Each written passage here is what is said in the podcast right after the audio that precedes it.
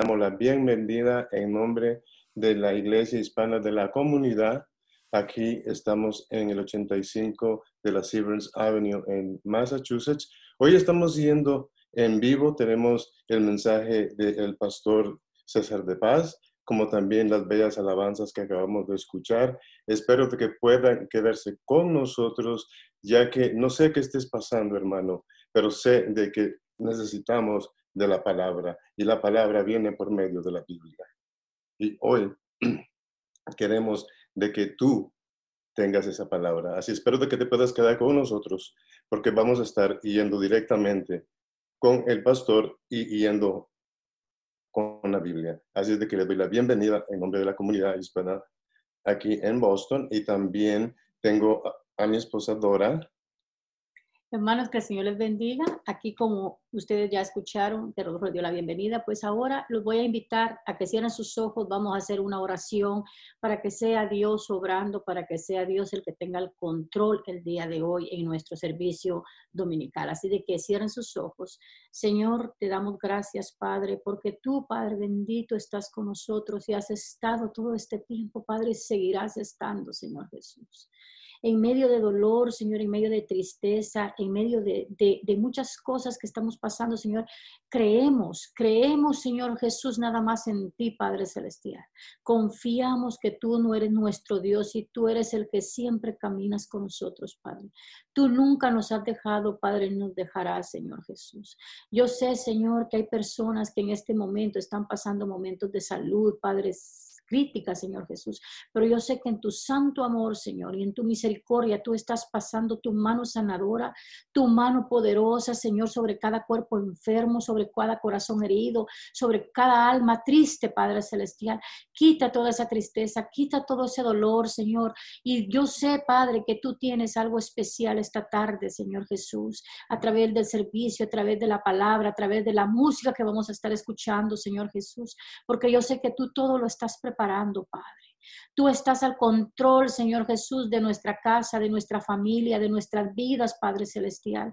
Yo te pido, Señor Jesús, que seas tú dándonos esa, esa espiritualidad, Padre, esa alegría, Señor, que nuestro corazón se llene de paz, Señor, de tranquilidad, que sepamos esperar en ti, Padre bendito, porque a veces no nos agobiamos, Señor, por cosas que oímos y vemos, pero yo sé, Señor, que tú tienes el control. Tú tienes el control de nuestras vidas, Padre, y tú estás, Señor, dándonos esa paz, poniendo ese amor en nuestros corazones, Padre. Nos estás enseñando a ser pacientes, Señor Jesús, y que aprendamos a vivir, Señor, en tu palabra, que sepamos esperar en ti, Señor Jesús, porque a veces nosotros queremos hacer las cosas a nuestra voluntad, pero es a la voluntad tuya, Padre, y al tiempo tuyo, Señor Jesús, no al tiempo de nosotros, Señor. Yo te pido, mi Dios, que seas tú obrando en cada corazón, que seas tú, Señor, abriendo cada corazón, Padre, y que esta palabra que el pastor tiene esta tarde llegue, Señor, llegue a cada hogar, llegue a cada vida, Señor Jesús, que sea una cosa profunda, Padre, donde pueda haber un cambio positivo en nuestras almas, Señor Jesús. Yo te pido, mi Dios, enséñanos a amarte, Señor, enséñanos a buscarte, Señor Jesús, y a tener ese encuentro contigo, Padre Celestial, porque qué lindo es caminar contigo, Padre Celestial sentirte, Padre, sentir ese amor, esa paz que tú solamente tú puedes dar, Dios mío. Yo te pido, Señor Jesús, por toda nuestra juventud, Señor, de todo el mundo, especialmente por la de nuestra iglesia hispana, la comunidad, Padre. Dales ese abrazo, Señor Jesús, que estos jóvenes necesitan, Señor, ese abrazo de esperanza, ese abrazo, Señor, un abrazo donde ellos se sientan amados, Señor, se sientan felices, se sientan seguros, Señor Jesús, y puedan confiar en ti, Padre. Te pido por toda la familia, Señor, por todos los matrimonios, Señor, de nuestra iglesia, por los niños Señor Jesús, que yo sé que tú tienes muchas cosas preparadas para ellos, Padre Celestial. Sabemos, Dios, que estamos finalizando el mes de julio, Padre, y hasta aquí tú nos has tenido sanos, Padre, tú nos has dado un alimento en nuestra mesa, Padre, nos, has dado ese, esa esperanza, Señor, de poder seguir, Señor Jesús. Y así mismo yo sé que tú vas a seguir obrando en nuestras vidas el resto del año, Padre. Tú vas a caminar con nosotros, Padre. Tú vas a estar con nosotros, Señor Jesús. Ponemos todo esto, Señor. Todo lo que vamos a hacer esta tarde lo ponemos en tus manos poderosas y misericordiosas, Padre. Porque eres tú nada más, Señor. El Dios de lo altísimo, Padre. El que siempre cubre, Señor. El que siempre sana. El que siempre levanta, Señor Jesús. A veces estamos caídos, Señor. Nos sentimos agobiados. Pero tú, Señor, en medio de todo ese dolor, Tú nos hablas, Padre, tú nos levantas, tú nos regocijas, Señor, nos haces sentirnos nuevos, Padre Celestial. Gracias, Señor, por habernos enseñado tu amor. Gracias por habernos levantado. Gracias, Señor, por haber sido el, el que nos edificaste, Padre Celestial. Gracias, Señor, por esa oportunidad que tú has dado a mi vida, Padre, en la cual yo me puedo sentir, Señor, amada por ti, Señor. Me puedo sentir, Señor, que en ti yo puedo esperar, Señor Jesús. Te pido, Padre Celestial, que seas tú teniendo el control de esta tarde. Y también así te pido, Señor, por los músicos que van a estar llevando tu palabra, Señor, que todo lo que cantemos aquí sea para tu honra y para tu gloria, Señor Jesús. En el nombre tuyo te lo pido, mi Dios. Amén. Amén y amén. Y bueno, amigos, vamos a, y hermanos, vamos a seguir con alabanzas, así como lo acaba de mencionar Dora. Vamos a estar no solamente leyendo y aprendiendo de la palabra, sino que también vamos a estar alabando a nuestro Señor. Así es de que los dejo antes de las alabanzas vamos a leer nuestra palabra y la encontramos en el Salmo 63. Así de que usted tiene su Biblia, me puede acompañar, si no, pues también puede escuchar lo que yo voy a decir. Y el Salmo 63 dice así, en el nombre del Padre, del Hijo y del Espíritu Santo. Dios mío, eres tú. De madrugada te buscaré. Mi alma tiene sed de ti. Mi carne te anhela. En tierra seca y árida, donde no hay aguas, para ver tu poder y tu gloria así como tú, como te he mirado en el santuario, porque mejor en tu misericordia que la vida. Mis labios te alabarán, así te bendeciré en mi vida, en tu nombre alzaré mis manos. Como de meollo y de grosura será saciada mi alma, y con labios de júbilo te alabará mi boca. Cuando me acuerde de ti en mi lecho, cuando medite en ti en las vigilias de la noche, porque has sido mi socorro y así en la sombra de tus alas me regocijaré. Pero los que pero lo que para destrucción buscaron mi alma caerán en los sitios bajo de la tierra. Los destruirán a filo de espada. Serán porción de los chacales, pero el rey se alegrará en Dios. Será alabado cualquiera que jura por él, porque la boca de los que hablan mentiras serán cerradas. Así que el Señor bendiga su palabra y ahora sí, vamos a escuchar nuestras alabanzas. Amén. Gracias hermana Dora y hermano Rodolfo por compartir esa hermosa palabra con nosotros. Y bienvenidos sean hermanos y hermanas a este domingo que ha creado el Señor. Dice la palabra del Señor que para el que cree en Él, todo es posible. Y vuelvo y lo digo, el que cree en Dios, para el que cree en Dios, todo es posible yo te quiero entregar esta palabra hoy para que te apoderes de ella, para que la internalices y para que genuinamente creas que todos tus proyectos y todos tus anhelos son posibles para el Dios de lo imposible.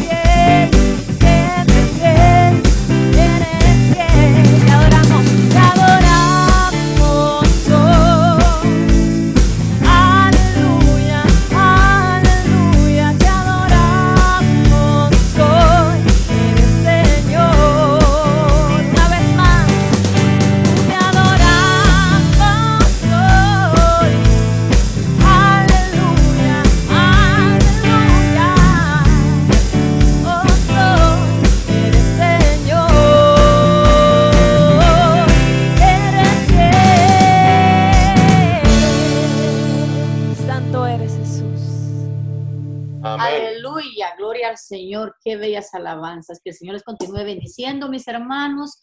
Y como ustedes saben, que mi hermana Yesenia lo dijo en el estudio bíblico el jueves, que hoy vamos a tener Santa Cena. Yo espero que ustedes estén preparados con su pan y con lo que vamos a todos los utensilios que necesitamos para poder tener nuestra Santa Cena. Y pues así continuamos. Mi hermano Rodolfo va a leer en Mateo 11, 25 al 30.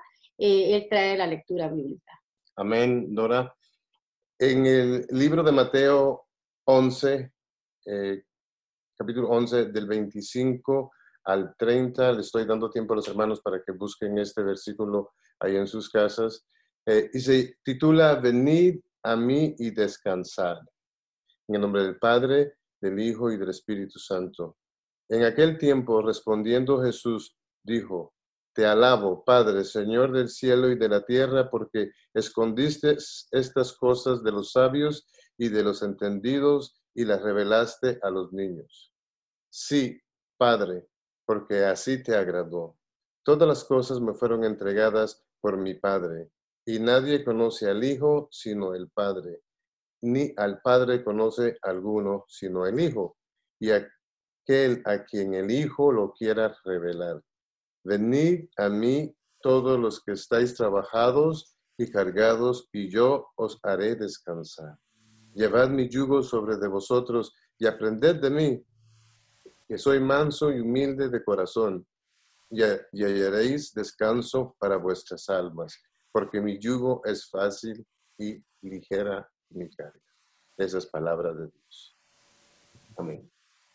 Amén bendita sea la, palabra del Señor. Eh, acabamos de cantar, y adorar y alabar a un Dios de imposible, a un Dios fiel. Y ahora vamos a hacerlo para un Dios de milagros. Para un Dios que, como dice este cántico, extiende su mano, extiende sus brazos en nuestros momentos de dificultad nos toca, nos abraza, nos mira con ojos de bondad y nos dice, tranquila, tranquilo, todo estará bien. Porque yo estoy aquí, yo te abrazo, yo te toco y yo te daré tu milagro. Santo eres Jesús. Extiende tu mano, Señor. Amén.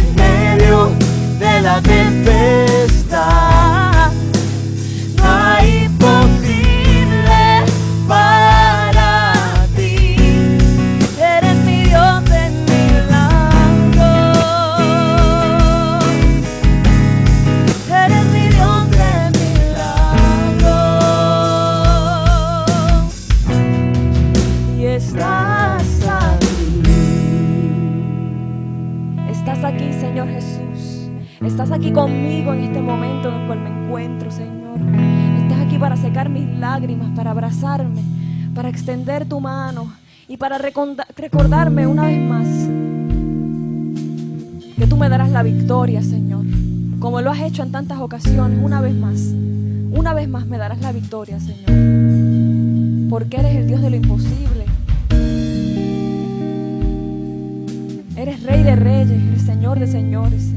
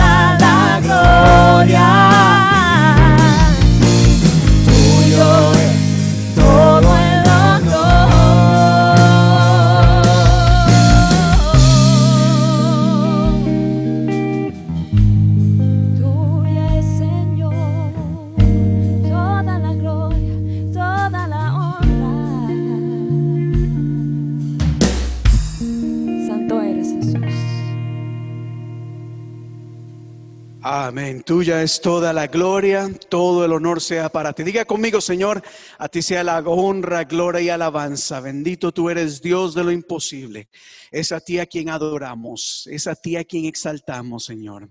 Gracias, Padre. Gracias, Señor, te damos porque tú estás al lado nuestro en este momento, escuchando nuestra alabanza, oh Dios, ministrando nuestras vidas, trayendo paz en medio de la tormenta trayendo sanidad en medio de la, de la, enfermedad, oh Dios, trayendo provisión en medio de la escasez. Para ti no hay nada, nada, nada imposible, oh Dios. Gracias, Señor, te damos. Gracias, Padre, por Cristo Jesús. Amén y amén. Amén, iglesia, que el Señor les bendiga. Qué gusto es poder estar acá con ustedes eh, una vez más en un día muy, pero muy especial.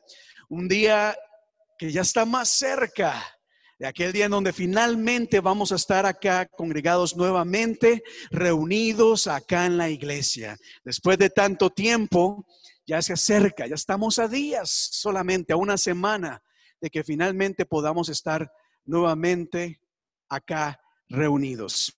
Ciertamente eh, el día de hoy, quiero invitarle a que vaya conmigo al libro de Éxodo. Éxodo capítulo 14. Éxodo capítulo 14. Y mientras lo busca, porque recuerde que estamos en un culto de adoración, estamos en un servicio de adoración y es importante siempre que nos reunimos a alabar a Dios, a buscar su presencia, tener la palabra de Dios a nuestra mano. Pero mientras encontramos Éxodo, que está en el Antiguo Testamento, el segundo libro de la Biblia, si quisiera solamente eh, dejar saber de que el día de hoy, más que una predicación, más que un, eh, es lo que quisiera es compartir un mensaje eh, principalmente a la iglesia hispana de la comunidad. Sé que hay muchas personas que nos están siguiendo y nos están viendo de muchos lugares, tanto de la ciudad de Boston como en las afueras, hasta en otros países. Y les damos las gracias y la bienvenida por acompañarnos. Pero el día de hoy sí quisiera compartir un mensaje principalmente dirigido a nuestra congregación, porque el mensaje de hoy es, es para, para nosotros. Ciertamente, queda más que bienvenido de compartir acá con nosotros durante este, durante este tiempo. Pero teniendo Éxodo capítulo 14, sí me gustaría que leyéramos del verso 9 al 16. Yo leo de la nueva versión internacional. La nueva versión internacional dice así. Todo el ejército del faraón, caballos, carros, jinetes y tropas de Egipto, salió tras los israelitas y les dio alcance cuando estos acampaban junto al mar, cerca de Pig Airo y frente a Baal Zephon. Y el faraón iba acercándose. Cuando los israelitas se fijaron y vieron a los egipcios pisándole los talones, sintieron mucho miedo y clamaron al Señor. Entonces le reclamaron a Moisés, ¿acaso no había sepulcros en Egipto que nos sacaste de allá para morir en el desierto? ¿Qué has hecho con nosotros, Moisés?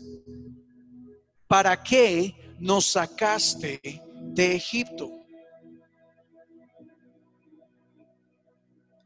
Ya en Egipto te decíamos, déjanos en paz. Preferimos servir a los egipcios. Mejor nos hubiera sido servir a los egipcios que morir en el desierto. Verso 13.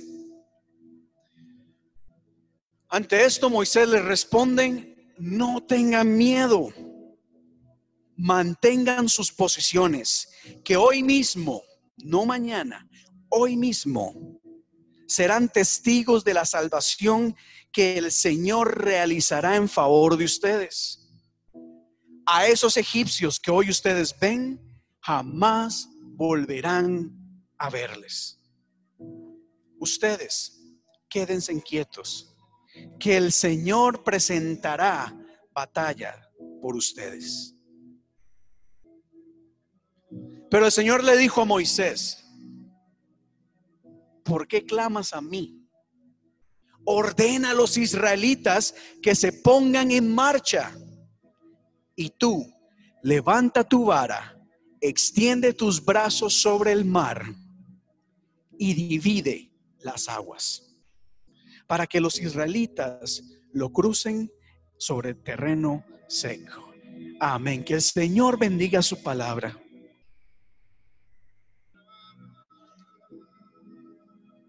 Yo sé que usted recuerda que este fue el pasaje o los versículos que hemos usado como base para el lema que Dios nos dio para este año 2020. Ciertamente el tema que ha cubierto o que le ha dado dirección a nuestra iglesia durante este año se ha basado principalmente en estos dos últimos versículos. El verso 15, donde Dios dice, ¿por qué clamas a mí? Al contrario, ordena a los israelitas que se pongan en marcha. Y es que ciertamente el lema de nuestra iglesia para este año es caminando en fe. Caminando en fe. Y como decía al principio, más que una predicación, ciertamente hay algo que quisiera compartir el día de hoy con ustedes. Algo que Dios me ha ido hablando a través del año. Cosas que aún estoy entendiendo. Al día de hoy, en este momento, al compartir esta palabra, aún estoy procesando lo que el Señor está tratando de decirnos a nosotros como iglesia en esta tarde. Así que más que una predicación en donde todo está escrito, ciertamente quiero abrir mi corazón.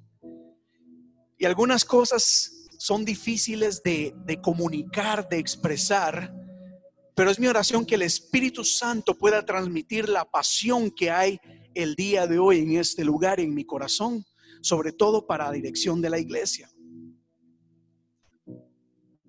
Y es que ciertamente al principio del año, cuando Dios nos dio esta palabra, ¿qué íbamos a imaginar?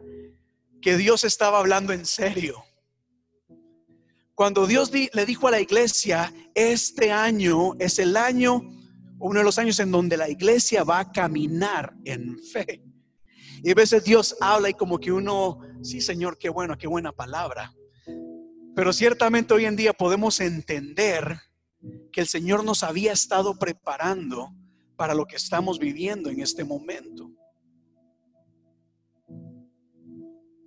Qué bueno es Dios de que aún antes de toda esta pandemia que paralizó al mundo entero, ya el Señor nos habían dicho de antemano, este es el tiempo para caminar en fe.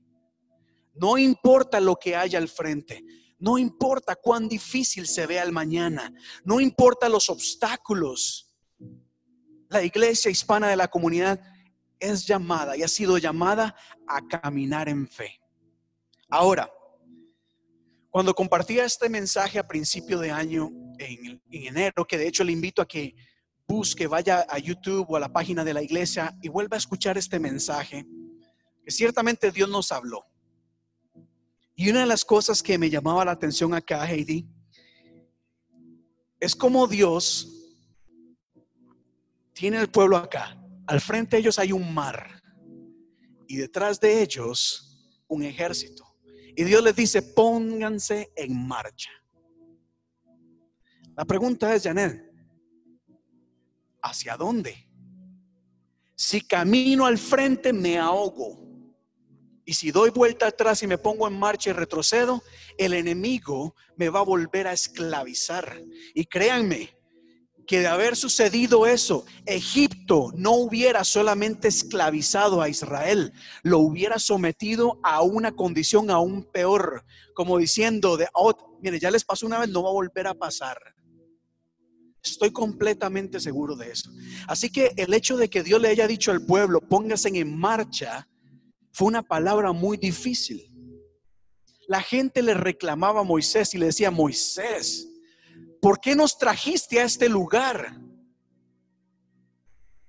¿Qué error fue haber sido seguirte, obedecerte, creer en ti, creer de que Dios te estaba hablando? Eso no es de Dios, porque Dios jamás nos hubiera posicionado en este lugar.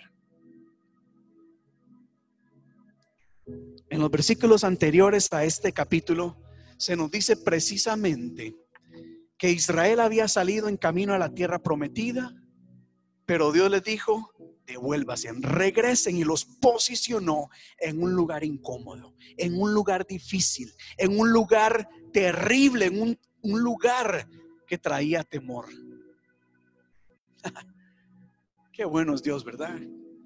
Nosotros siempre anhelamos de que Dios nos lleve a lugares de delicados pastos y no entendemos cuando Dios nos trae, nos posiciona en un lugar complicado, en un lugar en donde decimos, no hay más allá. Pero es que Dios está en control de todas las cosas y Dios es Dios de lo imposible. Y Dios sabía que los había posicionado en un momento quizás de crisis porque había algo mucho más grande al frente de ellos. Pero la iglesia o el pueblo de Dios tenía que creer y ponerse en marcha. Y cuando se levantó esta pandemia acá, nosotros estábamos frente a una situación difícil. Y ciertamente por la mente pasó bueno, creo que la única opción es completamente cerrar la iglesia y bueno, cada uno por su lado. Transmitimos un servicio en vivo los domingos por el teléfono y ya está. Pero el Señor ya nos había dicho que teníamos que caminar en fe, que teníamos que atrevernos a hacer cosas diferentes, cosas que nunca antes habíamos hecho. Así que a la mano de Dios nos atrevimos y empezamos acá a conseguir recursos, a probar diferentes tecnologías. Algunas de ellas fallaron, algunas de ellas nos salieron mal al principio y ciertamente pudimos haber retrocedido y decir, no, mejor retrocedamos, démonos una pausa, hagamos un break de seis meses o más y más adelante nos volvemos a reunir. Pero ya el Señor nos había dicho que teníamos que caminar en fe. Así que eso fue lo que empezamos a hacer. Caminar en fe, caminar en fe. Y seguimos caminando en fe. Y para la honra y gloria de Dios, seguimos adelante. La iglesia está más activa que nunca. La iglesia está trabajando. Hay gente que está participando de diferentes maneras. La iglesia quizás cerró la puerta del templo, pero no las puertas de la iglesia. Seguimos buscando de la presencia de Dios, seguimos orando, seguimos adorando, seguimos estudiando la palabra. Y hemos alcanzado cosas que ni nunca imaginamos. Pero eso requirió de mucha fe. Aunque usted no lo crea, requirió de mucha fe, porque el reto ha sido grande. Y uno de los retos más grandes que, hemos enfrentado nosotros como iglesia, y de hecho la iglesia de Cristo alrededor del mundo, ha sido el reto económico. Y el Señor ya nos había dicho, camina en fe, sigue haciendo las cosas. Y mientras dábamos esos primeros pasos en fe, una de las cosas que Dios puso en mi corazón para la iglesia fue el no pedir ofrendas. Y hasta el día de hoy no hemos pedido ofrenda en la iglesia. No le hemos dicho a nadie, envíe sus cheques, envíe sus ofrendas, créale a Dios. No, es bíblico y ya voy a hablar más de esto. Lo que quiero decirles acá, y como le digo, más que una predicación, es algo que quiero compartir es que caminar en fe para nuestra iglesia en estos meses significó el seguir adelante, aún ante el temor de que cómo nos vamos a sostener, cómo la iglesia va a seguir avanzando. Para nadie es un secreto de que la iglesia cristiana alrededor del mundo, casi que el 98% de las iglesias se sostienen por los diezmos y ofrendas de las personas. Es una realidad. Y al estar la iglesia cerrada, no importa la iglesia donde sea, eso afecta económicamente a la iglesia. Pero el Señor puso en mi corazón y me llevó a este pasaje en Salmo 37, 19. Salmo 37, 19 dice, Me dijo, César, en tiempos difíciles serán prosperados y en épocas de hambre tendrán abundancia. Señor, ¿cómo vamos a hacerle frente a los gastos de la iglesia? He aquí la respuesta. En tiempos difíciles serán prosperados y en tiempos de hambre tendrán en abundancia. ¿Por qué les digo esto, hermanos? Porque hemos visto la mano de Dios manifestarse en gran manera. Dios ha sido fiel a sus promesas. Y la iglesia, la iglesia en este tiempo, en vez de pedir, ha dicho, no, no es el tiempo de pedir, es el tiempo de dar. Es el tiempo de dar. Es el tiempo de poner en acción lo que nosotros creemos y predicamos. Y si en la iglesia enseñamos de que Dios bendice lo que nosotros sembramos, pues nosotros vamos a sembrar creyendo de que Dios va a proveer y que va a bendecir. Y eso no es fácil. Pero el Señor ya había dicho, había que caminar en fe. Y así lo hicimos. Para testimonio y para la gloria de Dios, la iglesia ha estado activa. Aquellas personas en necesidad que necesitaban comida, se les, se les llevó comida. Si necesitaban ayuda médica eh, con medicina, miren, no podemos ir porque estamos encerrados en casa, pues la iglesia salía a llevar medicina en tiempos de dificultad financiera, porque muchos habían dejado de trabajar, la iglesia se hizo presente y dijo, bueno, toman una ofrenda para bendecirles. Les digo todo esto, hermanos, porque Dios ha sido fiel con la iglesia. Y lo más maravilloso de todo esto es que Dios no nos ha dejado. Y Dios nos ha prosperado y nos ha bendecido. Dios fue fiel a su palabra. Dios dijo, en tiempos difíciles serán prosperados y en tiempos de escasez tendrán en abundancia. Y eso es lo que hemos visto en nuestra iglesia. Hemos visto cómo Dios ha tocado corazones que aún sin nosotros pedirles, han entendido la importancia de honrar a Dios. Han entendido lo que significa ofrendar y diezmar porque es para Dios. Y no han dejado de hacerlo. Ustedes, iglesia, iglesia hispana de la comunidad, muchas gracias. Muchas gracias porque han entendido el valor de este ministerio y han entendido lo que significa servirle al reino de Dios, porque no están ustedes no están haciendo esto para nosotros, para mí, es para Dios. Gracias por seguir apoyándonos. Gracias por seguir ofrendando, diezmando. Es increíble. Lo digo como testimonio, lo digo como testimonio, como acción de gracias.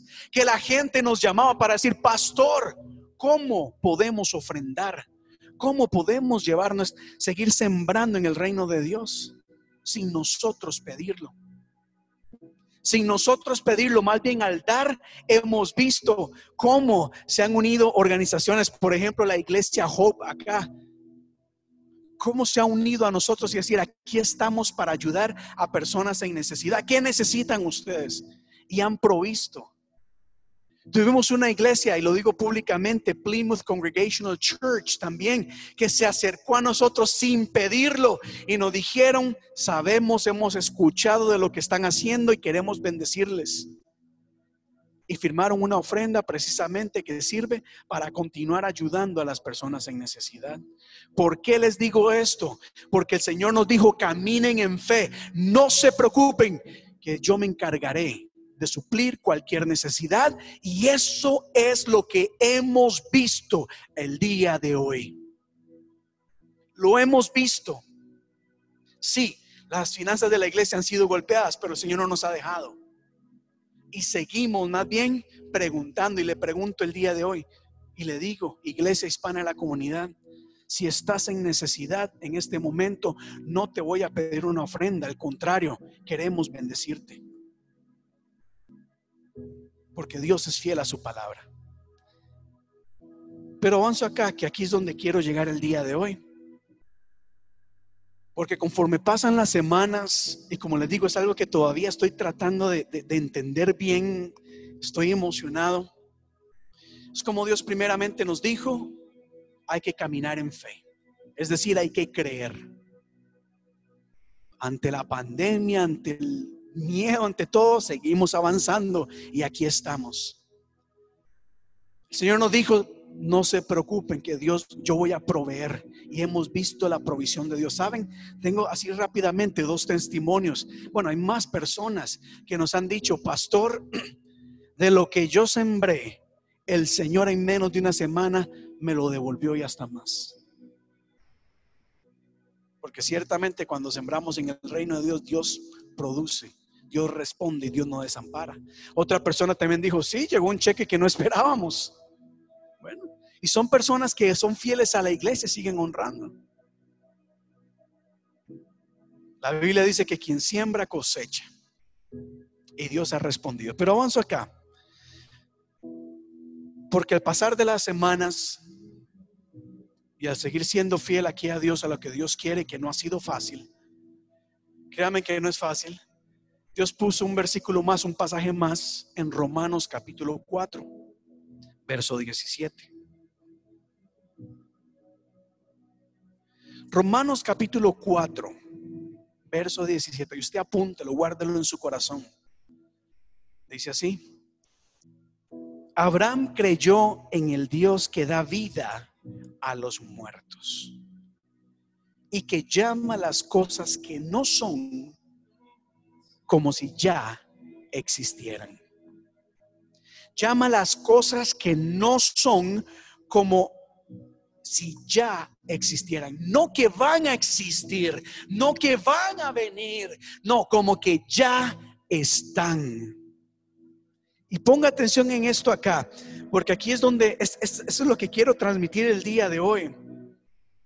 El entender cómo Dios ha estado preparando a nuestra iglesia para ir alcanzando un nivel mayor de fe.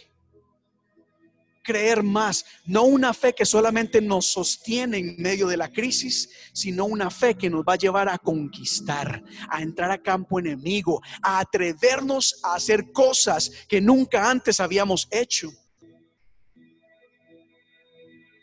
Es decir, no solamente vamos a buscar de Dios para que nos ayude en este momento de crisis, sino para decir, Señor, conforme nos vas ayudando, también te creemos que esto que estamos haciendo generará fruto, dará fruto al cien, dará un fruto en abundancia, será, habrá multiplicación, habrá crecimiento.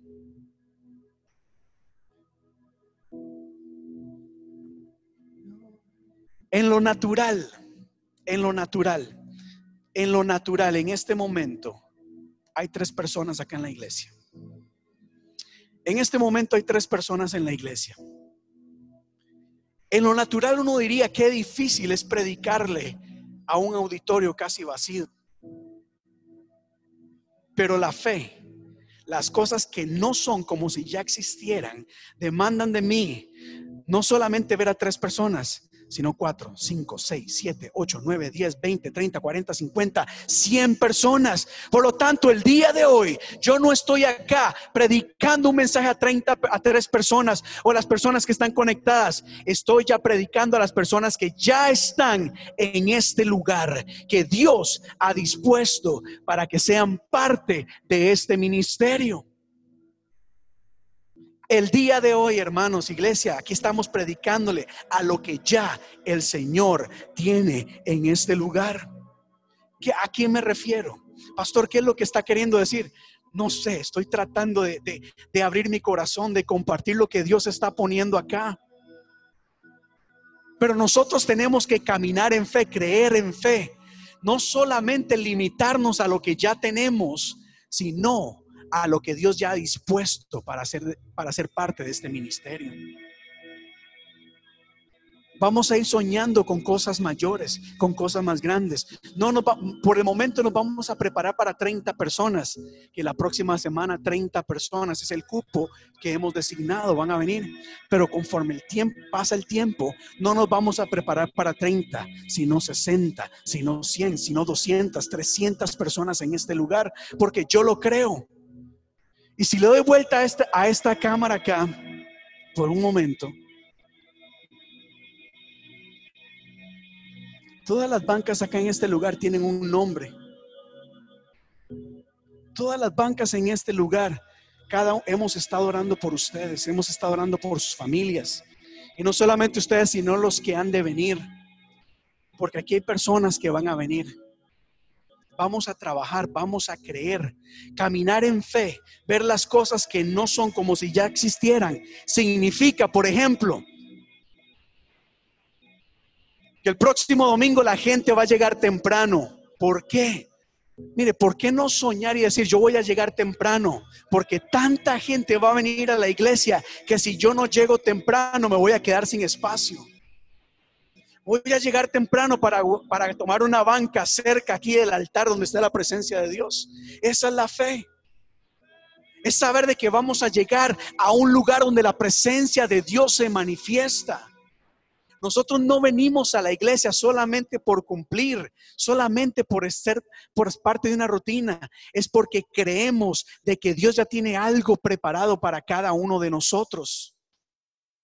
Significa que vamos a llegar temprano para ser parte de la alabanza y la adoración, porque la persona que tiene este nivel mayor de fe dice, yo voy a llegar temprano para adorar, porque en la adoración hay libertad, en la adoración mis cargas, mis cargas se van, en la adoración soy renovado, soy restaurado, soy fortalecido. La persona indiferente, la persona que no tiene este nivel de fe, llega tarde a la iglesia como que no le importa.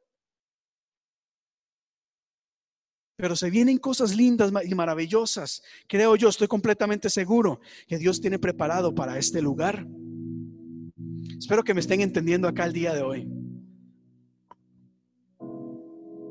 Dios está en este lugar y vamos a ir preparándonos. La persona de fe va a entender de que cuando alabe a Dios, va a alabar a Dios, mire, con, ese, con esa pasión, con ese ánimo, con ese ardor, entendiendo de que Dios tiene preparado algo especial para ella.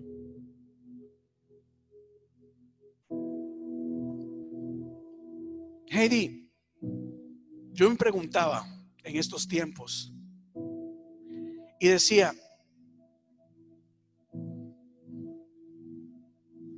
¿qué va la iglesia a ofrecer? ¿Qué va a suceder en este lugar? ¿Qué debería pasar en este lugar para que la gente literalmente pueda que la gente diga, no, yo voy a ir a la iglesia a pesar de todo lo que está sucediendo. Hay gente que dice, yo no voy a la iglesia porque tengo temor, tengo miedo de contaminarme, de enfermarme, y es un, es un temor válido, yo lo entiendo. Lo que quiero decir es que ¿Qué va a hacer en respuesta a la iglesia? Sí, podemos poner señales, podemos cerrar bancas, podemos desinfectarnos, podemos hacer todo lo que humanamente podemos hacer, pero ¿qué más va a ofrecer la iglesia para que las personas cuando vengan puedan experimentar algo diferente? Y eso solo sucede con el poder sobrenatural de Dios y nos vamos a ir preparando, no solamente para tener un culto más, sino para, para para hacer de este lugar un altar de adoración, un altar en donde el fuego de Dios descienda y vidas sean transformadas. En donde la gente sea sanada, en donde la gente diga, yo voy a ir a la iglesia a pesar de todo, porque en ese lugar, en ese lugar algo sucede. Y aquí quiero ser claro, Dios puede responder tu clamor, tu oración, puede sanarte donde tú te encuentras. Eso es claro. Pero algo sucede hay algo que sucede cuando nos reunimos en el nombre del Señor. Cuando estamos en un lugar en donde hay alabanza, en donde hay exaltación, en donde la palabra se declara, palabra de fe, oraciones de fe, algo sucede en la atmósfera espiritual que cambian las cosas. Eso significa que cuando venimos a la iglesia vamos a venir con expectativa, expectativa de que Dios realmente va a hablar, de que Dios va a hacer algo de que nuestras vidas van a ser transformadas. Pero eso no depende del pastor, depende de, de, ti. Eso requiere de un nivel mayor de fe, de ver lo que no es como que si ya existiera. De ver tú, si estás enfermo, de ver esa sanidad ya hecho una realidad en tu vida hoy, porque hoy es que empieza el milagro. No es mañana, no es más adelante, es hoy, pero eso requiere de fe decir, sí, estoy enfermo, pero yo ya no voy a ver más enfermedad, sino mi, voy a ver mi sanidad. Voy a ver que la sanidad en mi cuerpo ya existe, porque eso es lo que Dios tiene preparado para mí el día de hoy. ¿Qué necesitas? Consuelo, fortaleza, dirección, revelación. Acércate a Dios en fe. Viene una etapa, una etapa en donde necesitamos, en donde, donde tenemos que atrevernos a hacer cosas diferentes, no como estrategia, no como métodos, sino como acto de fe, en donde va a haber multiplicación, en donde va a haber crecimiento. Y esto no es fácil. Esto requiere de fe. Hablar de tener 300 personas en este lugar cuando solo hay tres parece locura. Parece locura. Hablar de tener personas afuera en el parqueo para que vayan dirigiendo a las personas, para tener ujieres afuera para que vayan mostrando a la gente dónde entrar. En este momento parece locura. Soñar en tener salones llenos de escuela dominical parece locura. Pero es que la fe es locura.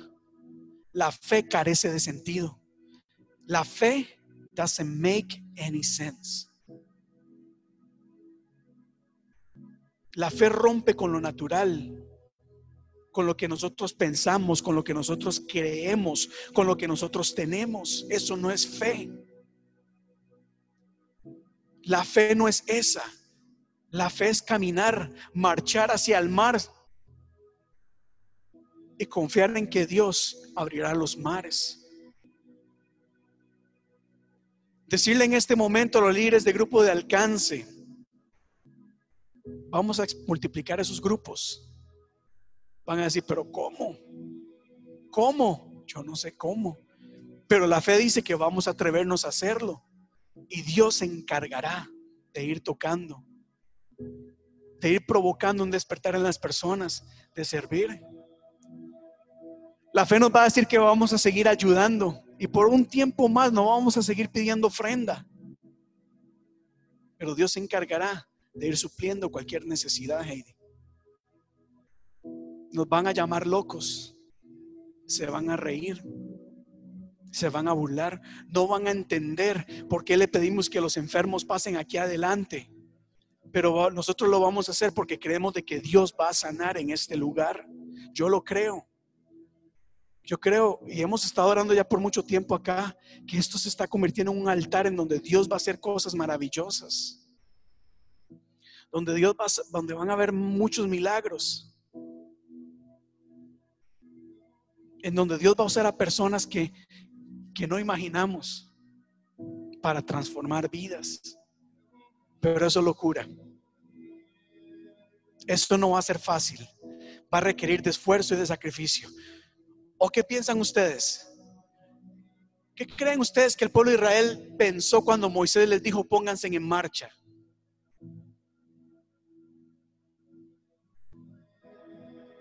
¿Qué piensan ustedes? Si usted hubiera estado ahí en ese momento, cuando Moisés le dijo al pueblo pónganse en marcha hacia el mar, ¿qué hubieran hecho ustedes?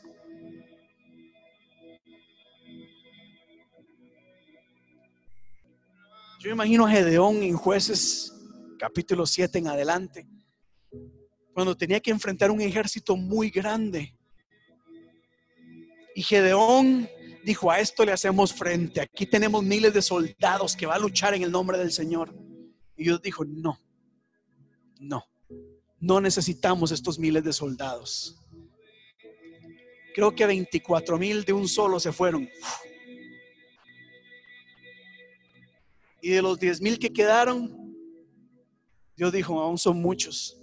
Con 300 vas a ver el milagro. 300 para unos 600 mil soldados. ¿Qué hubiera hecho usted si Gedeón le dice, ven conmigo? Vamos a derrotar al enemigo. ¿Irían ustedes? Cuando hay 30 mil soldados, ah, iban todos marchando, cantando. Yo voy, yo voy, vamos a pelear. Pero ya cuando ya no hay 30 mil, hay menos y menos y solo quedan 300. ¿Cuántos estarían dispuestos a luchar? Y así les puedo contar muchas historias en la Biblia, muchas. Porque la Biblia es un libro de fe, un libro de locos, de mujeres locas, de hombres locos, que hicieron cosas impensables, inimaginables, pero también de gente atrevida. No, yo diría, gente atrevida y locos que le siguieron. Se atrevió alguien a decir, vamos, los locos eran el resto que dijeron, bueno, pues nosotros también vamos. El Evangelio es locura. La fe es locura, pero la fe es lo que se necesita para ver la evidencia de Dios manifestarse en medio de un pueblo en donde hay tanta necesidad. Y voy culminando acá, porque en el libro de Reyes, Segunda de Reyes, se nos habla acerca de, de una mujer que estaba pasando una crisis muy fuerte. Y esta mujer acude al profeta de Dios. Le dice, profeta, han venido los deudores a colectar y como no tengo cómo pagarles, me han amenazado con quitarme a mis hijos, llevárselos. Y eso me va a dejar a mí en la calle. A lo cual el, profeta le responde, bueno, ¿qué tienes en tu casa? Y ella dijo, solo tengo una vasija. Solo una vasija tengo. ¿Y quién iba a pensar que lo único que ella va a necesitar en ese momento empezaba con una vasija. Y el profeta le dijo, toma tu vasija, pero ve a todos lugares a buscar más vasijas. Ve, ve, ve. Y conforme hayan vasijas, Dios va a ir llenando cada vasija de aceite para que sea de bendición.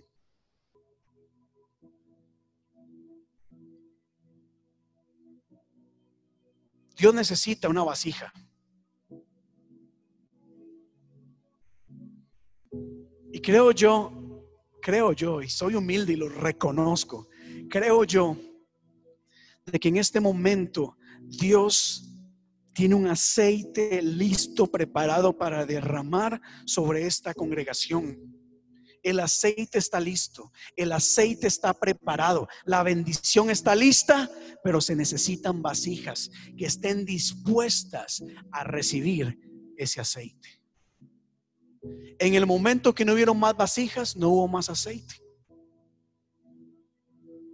Y yo le pregunto en este momento, ¿estás dispuesto, estás dispuesto a hacer una vasija que Dios pueda usar? Que Dios pueda llenar con ese aceite fresco, ese aceite puro, ese, ese aceite que lo sana todo, que lo limpia todo, que lo purifica, que lo renueva, que lo restaura. Y no solo para bendecir tu vida, sino para que seas bendición a otras personas. Yo soy una vasija.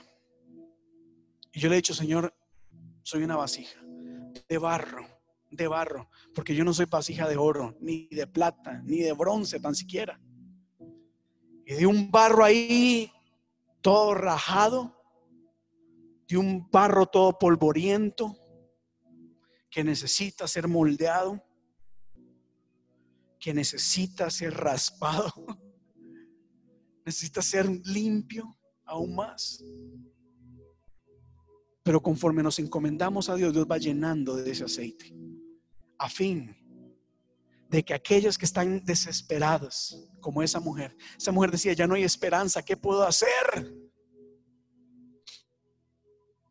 Y en medio de tanta crisis, el Señor está buscando vasijas para llenar a fin de bendecir a otras personas. Si termino ya con esto acá. Si Dios nos dio palabra a principio del año y se ha ido cumpliendo, si nos dio eh, palabra a tres, cuatro meses después de, del año y se ha cumplido, esta palabra se va a cumplir también. Y vamos a animarnos a creerle a Dios y a ver las cosas que no son como que si ya existieran. Y así, hacia esa dirección, yo quiero moverme. Y hacia esa dirección, yo quiero invitarle. Yo quiero invitarle el día de hoy.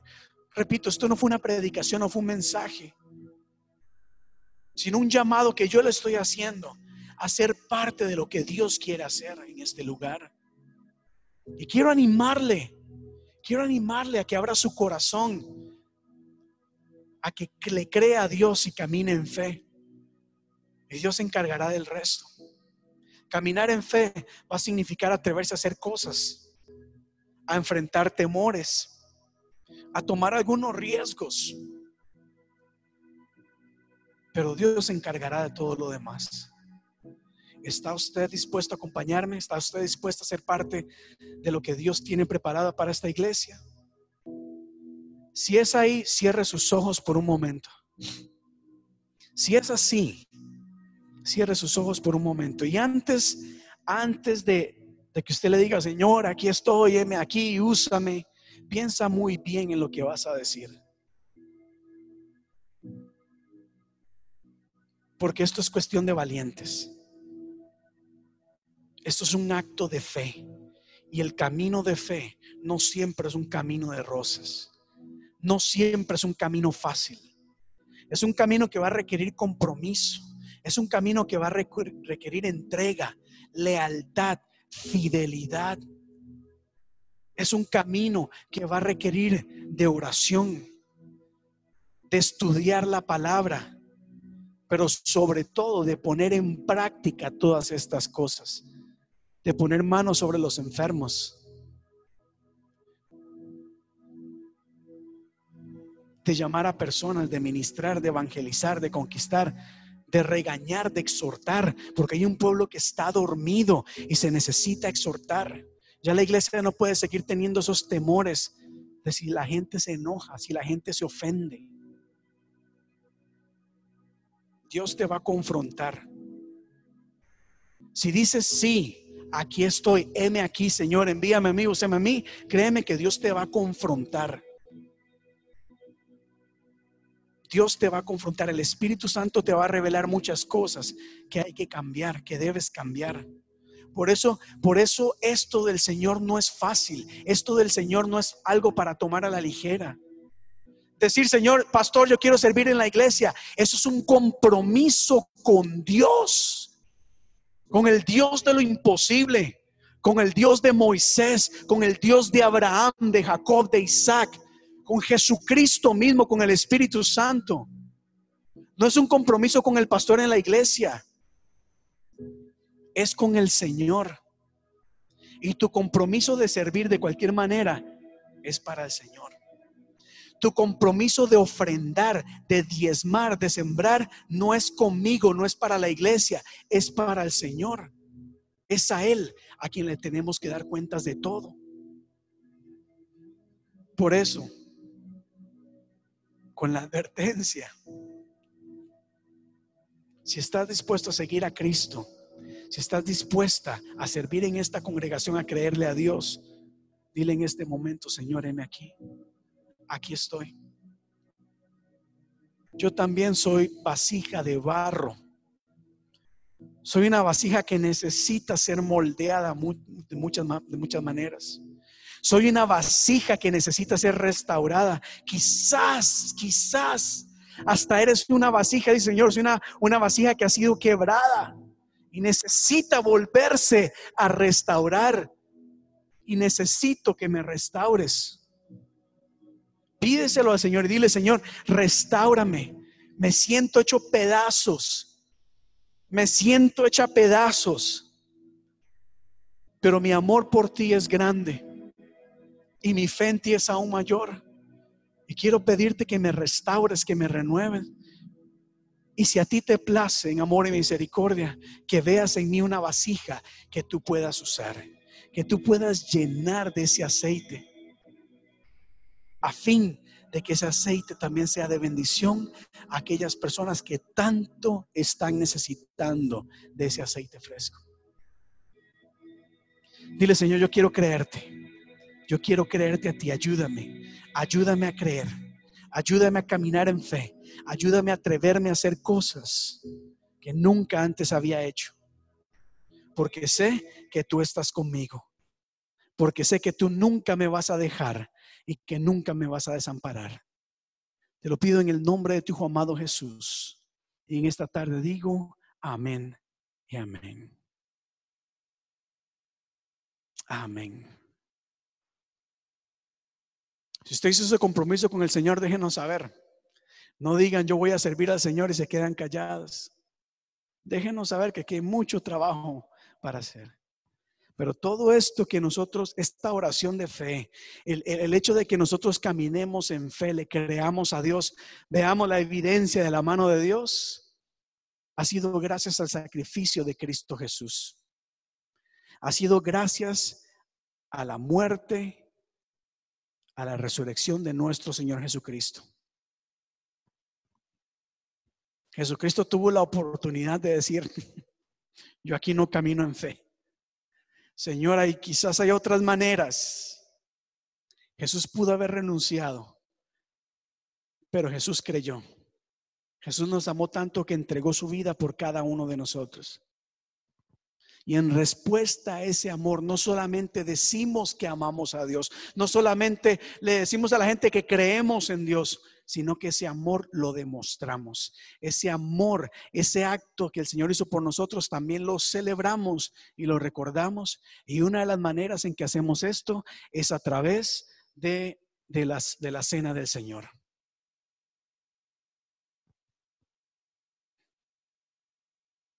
La Biblia nos dice y nos enseña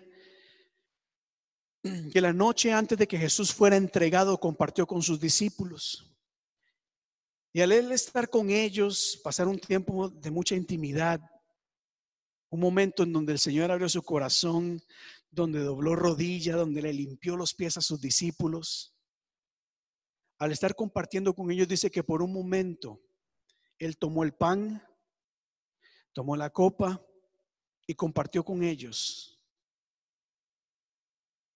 Y nosotros acá en la iglesia tomamos un tiempo para recordar no solamente ese evento, sino para recordar y celebrar la vida, las enseñanzas, la muerte, el sacrificio y resurrección de nuestro Señor Jesucristo. Así que yo quiero invitarle que en este momento, ojalá ya ustedes tengan el pan a la mano, su jugo a la mano, que van a representar, son símbolo del cuerpo y la sangre de Cristo. Y vamos a disponernos para participar de estos elementos. Y quisiera invitarle a que se tome el pan. Y la Biblia nos dice que la noche antes de que Jesús fuera entregado, tomó el pan, lo partió, lo bendijo y le dijo a sus discípulos, este pan representa mi cuerpo ese cuerpo que va a ser entregado por amor a ustedes. Si usted tiene el pan a su, a su mano, levántelo al cielo y diga conmigo, Señor, gracias te doy. En este momento consagro este pan, es decir, dedico este pan, lo presento delante de ti. Y entiendo que este pan representa ese tu cuerpo, representa ese cuerpo que fue entregado por amor a ti. Ese cuerpo, Dios, que sufrió y padeció dolores terribles, pero que no importó porque tú entendías lo que esto significaría. Nos disponemos a, comer y participar de ese pan. Participemos del pan en este momento.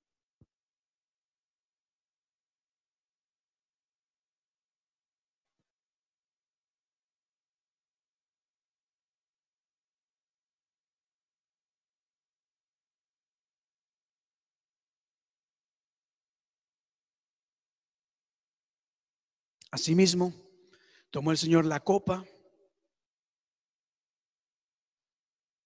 Esta copa, para algunas personas que no saben, representa o simboliza la sangre de Cristo. Esa sangre que nos limpia, que nos purifica de todo pecado. Esta tiene un valor maravilloso, es la sangre de Jesucristo. Y Jesús, y la Biblia nos dice que al estar con sus discípulos, Jesús tomó la copa y les dijo a ellos, este vino representa el nuevo pacto. cada vez que beban de esta copa, acuérdense de mí. Así que al tomar la copa en nuestras manos, quiero que la mire y vea en ella la sangre de Cristo. Esa sangre que Él derramó por todos nosotros. diga conmigo, Señor, en este momento consagramos este vino, este jugo delante de ti. Señor, lo apartamos, lo separamos. Este vino que representa, Señor, tu sangre maravillosa. Y al tomarlo, Dios, no solamente recordamos ese sacrificio, sino que también te pedimos que conforme bebamos de este vino, Dios, nuestro cuerpo sea purificado, sea limpio de toda impureza, de toda maldad, oh Dios. Seamos renovados y restaurados por esa sangre. Esa sangre que nos cubre, también nos protege de todo mal. Participemos de la copa.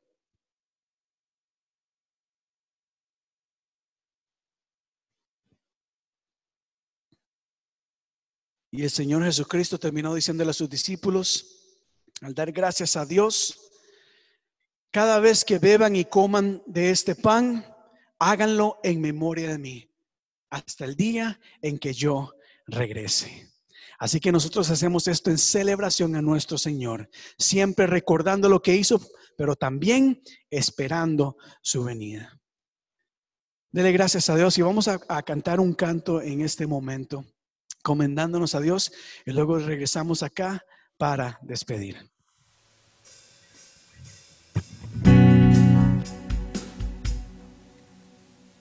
Amén. Bendito sea el nombre del Señor.